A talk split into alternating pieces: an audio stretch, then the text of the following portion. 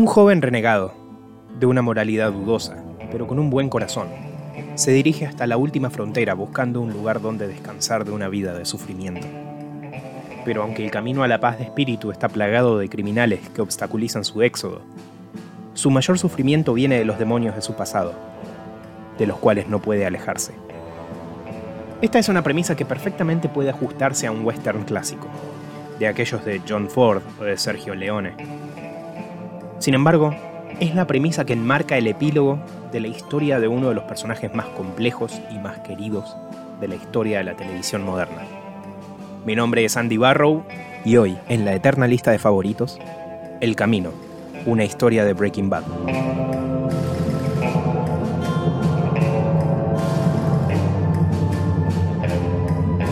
Hay spoilers en este capítulo, así que avancen con cuidado.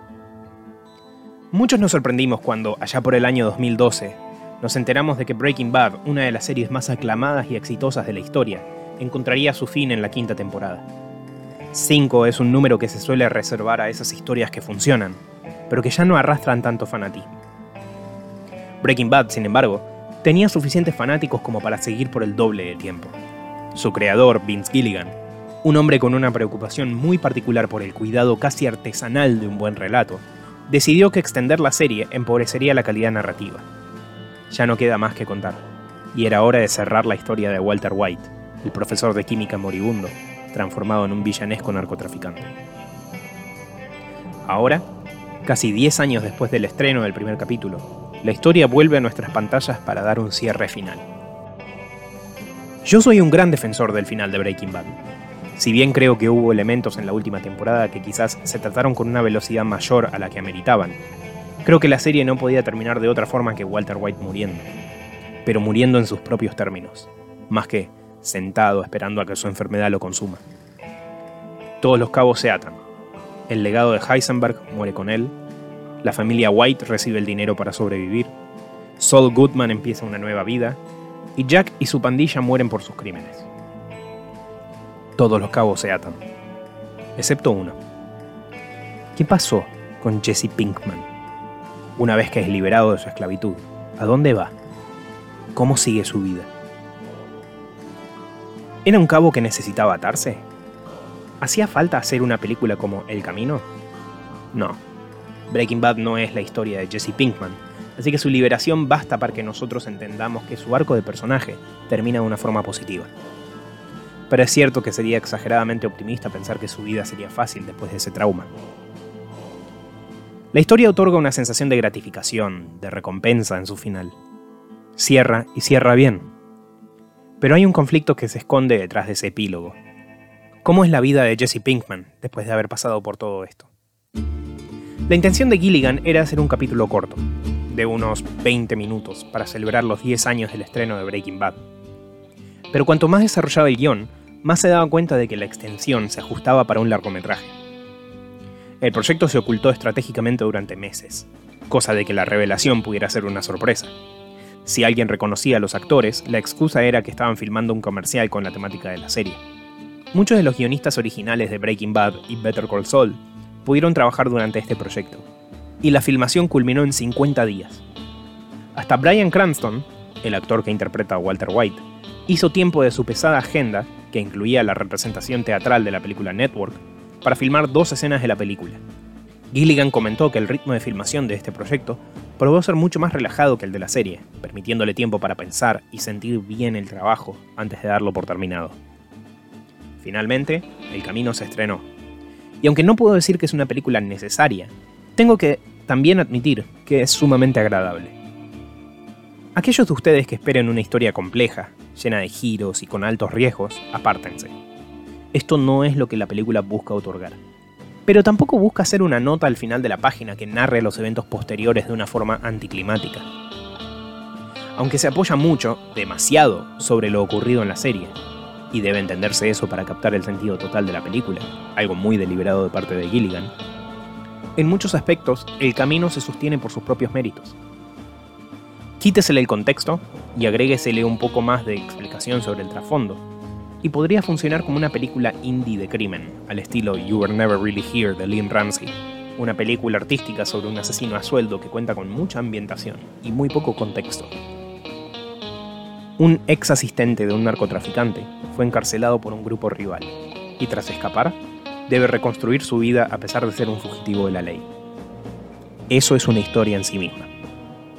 El camino comienza donde Breaking Bad termina. Jesse huye, sabiendo que la policía está investigando las muertes de Jack y de Walter, y que él es un fugitivo de la ley. No teniendo a dónde ir, busca la ayuda de sus amigos, Skinny Pete y Badger, quienes se muestran profundamente empáticos ante su situación. Tras recuperar el aire, y sabiendo que nunca tendrá una vida tranquila en su hogar, Jesse decide que tiene dos cosas que resolver. Conseguir el dinero que Todd, uno de sus captores, reunió por las ventas de metanfetaminas que él cocinó, y huir hacia Alaska, con una nueva identidad. El estilo es muy propio de un capítulo de Breaking Bad, la historia se ve interrumpida repetidas veces por flashbacks que, además de explicar elementos clave de la trama, lo que se llama exposición, también resaltan temáticas importantes sobre el relato. Hay un uso interesante de montajes y de técnicas cinematográficas que se han visto en la serie. El ritmo es muy similar también. A veces acelerado, a veces deliberadamente monótono, pero siempre generando una sensación de espectáculo en el vacío. Los silencios, las pausas, las miradas incluso cuando los personajes se paran en un desierto o cuando están haciendo algo que resulta chocante, como deshaciéndose de un cuerpo. Todo eso hace al estilo de Vince Gilligan. Resalta particularmente la secuencia en la que Jesse revisa el departamento de Todd, buscando los millones que su antiguo enemigo escondió, con una música simple que hace a la atención y a un ambiente detectivesco.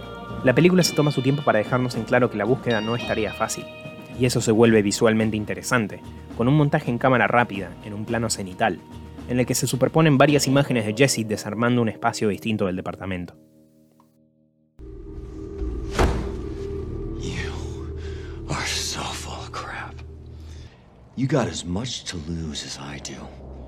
More.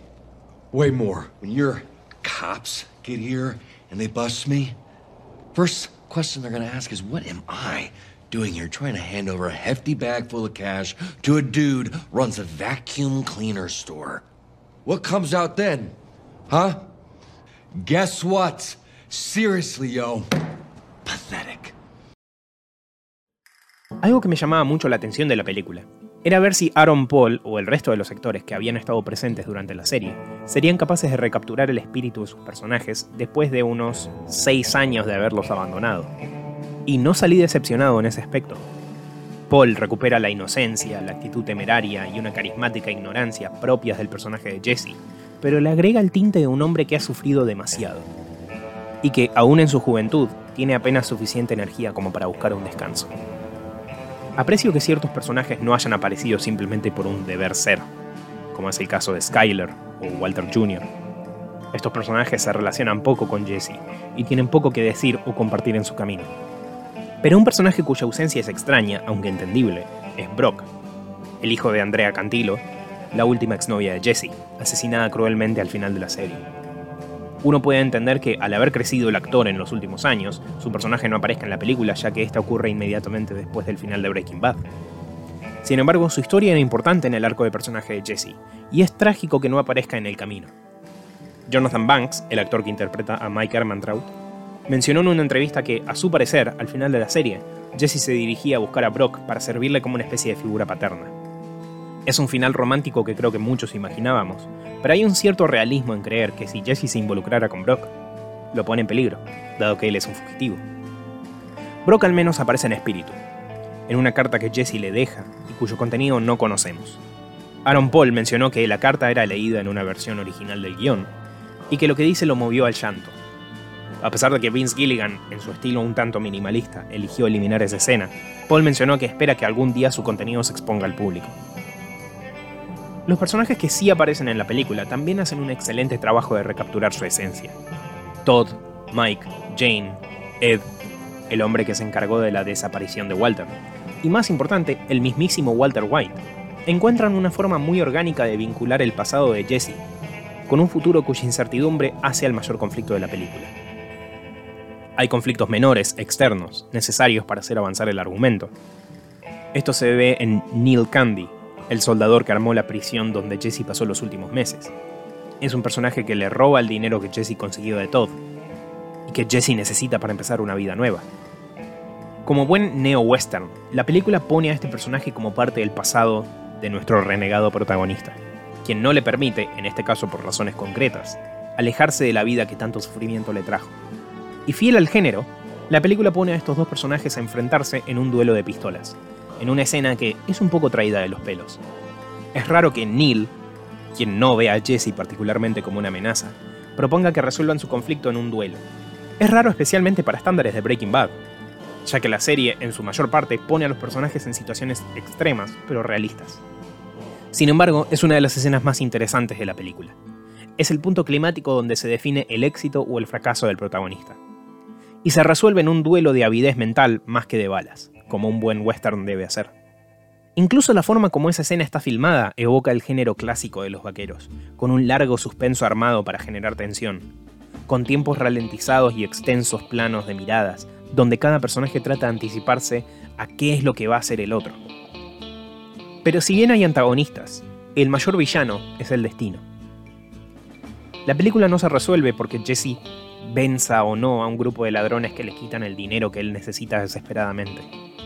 Se resuelve cuando Jesse se enfrenta a un futuro que no le presenta ningún tipo de seguridad. Por eso es una película medianamente lenta, aunque en ningún momento el ritmo deja de ser interesante es una película lenta e introspectiva, porque el mayor enemigo es el miedo. El miedo al caos, el miedo al futuro, el miedo al destino. Los demonios internos subidos a la espalda de Jesse, alimentados por su pasado criminal y por su temor de que un futuro desgraciado ya haya sido determinado para él, en contra de sus deseos. Y esa es la temática central de la película, la autodeterminación. Dos flashbacks lo marcan como tal. En una escena que parece haber ocurrido durante las primeras dos temporadas de la serie, cuando aún los personajes eran inexpertos, Jesse y Walter hablan en una cafetería sobre lo que planean hacer con su dinero. Ambos personajes charlan relajados, estableciendo un aire de familiaridad, con sus tensiones incluidas. Después de sugerir que un buen camino para Jesse sería entrar en la universidad y estudiar negocios, Walter le dice estas palabras. Sos afortunado. No tuviste que esperar toda tu vida para hacer algo especial. Dejando en evidencia que, aunque su propia vida está por terminarse, Jesse tiene todo por delante.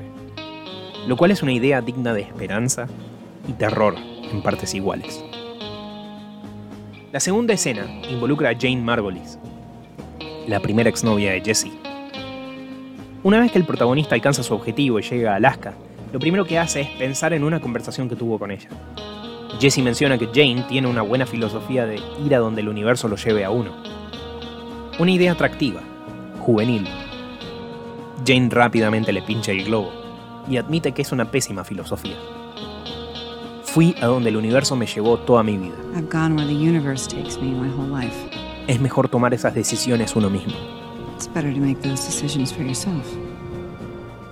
Hay una razón por la cual la película elige terminar con ese flashback.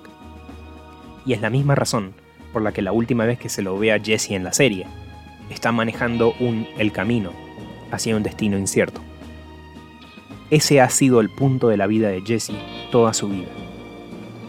Jesse es una persona necesitada de afecto, de validación, porque se siente destinado a ser un fracasado por eso se ofende rápidamente cuando Walter olvida que él se graduó de la secundaria. Jesse siempre se sintió víctima de las circunstancias.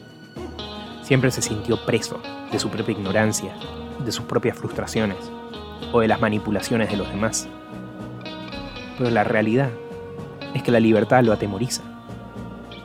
La idea de tener que tomar decisiones por su cuenta, de hacer su vida como él cree conveniente y asumir que va a salir bien, lo llena de terror pero tiene que hacerlo. Como todos debemos hacerlo en algún momento. La autodeterminación. El camino es el destino. El tránsito es el conflicto y la recompensa. Y solo cuando Jesse se lanza a un camino incierto, pero determinado solo por él, encuentra verdaderamente una paz que necesitaba y no conocía. El Camino no es una película hecha para que uno satisfaga su curiosidad de conocer los eventos posteriores al final de Breaking Bad. Es una película hecha para explorar los pensamientos y, más importante, las emociones de Jesse Pinkman, después de los eventos que sin duda cambiaron su vida. Y eso busca Vince Gilligan, generar una conexión a nivel emocional, no a nivel narrativo. Por eso, aunque el argumento no deje de tener sentido, la película cuida mucho más una ambientación y un ritmo lento, introspectivo, comprensivo. No está hecha para sorprender, ni para llamar la atención. Está hecha para otorgar a una historia muy querida un cierre temático. Nos movemos hacia adelante, queramos o no. Nuestras decisiones y sus consecuencias marcan el camino. Y de alguna forma, el camino nunca se termina. Gracias por escuchar. Mi nombre es Andy Barrow. Y esto es La Eterna Lista de Favoritos.